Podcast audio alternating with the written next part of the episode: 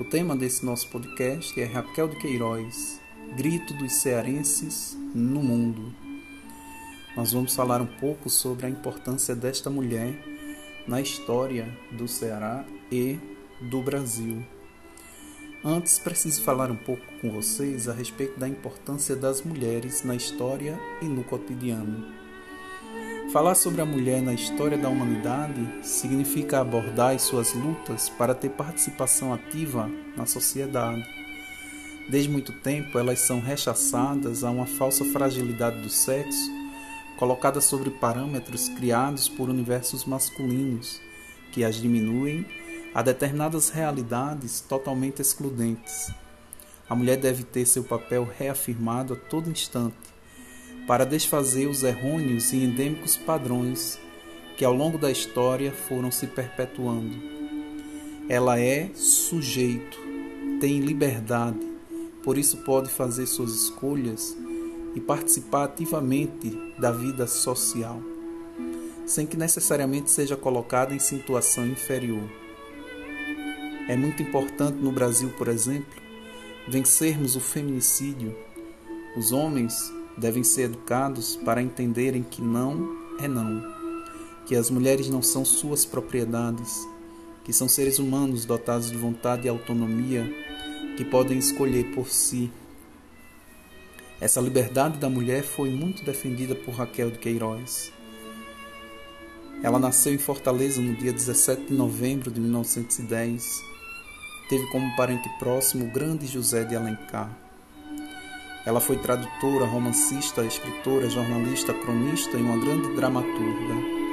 Participou da Academia Brasileira de Letras em 1977, sendo a primeira mulher a tornar-se imortal. Aos 19 anos, ficou nacionalmente conhecida ao publicar o livro 15, denunciando a seca e a miséria do Nordeste. Raquel de Queiroz teve vida política ativa e lutou pelos direitos dos brasileiros. Ela viveu e morreu buscando sempre a igualdade de todos.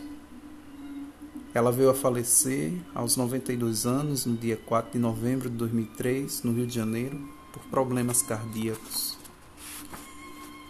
A Raquel de Queiroz, ela morou em diferentes lugares, como por exemplo em Quixadá, em Fortaleza e no Rio de Janeiro, e no Leblon, onde terminou os seus dias. Existe alguma casa de memória para a mulher chamada Raquel de Queiroz?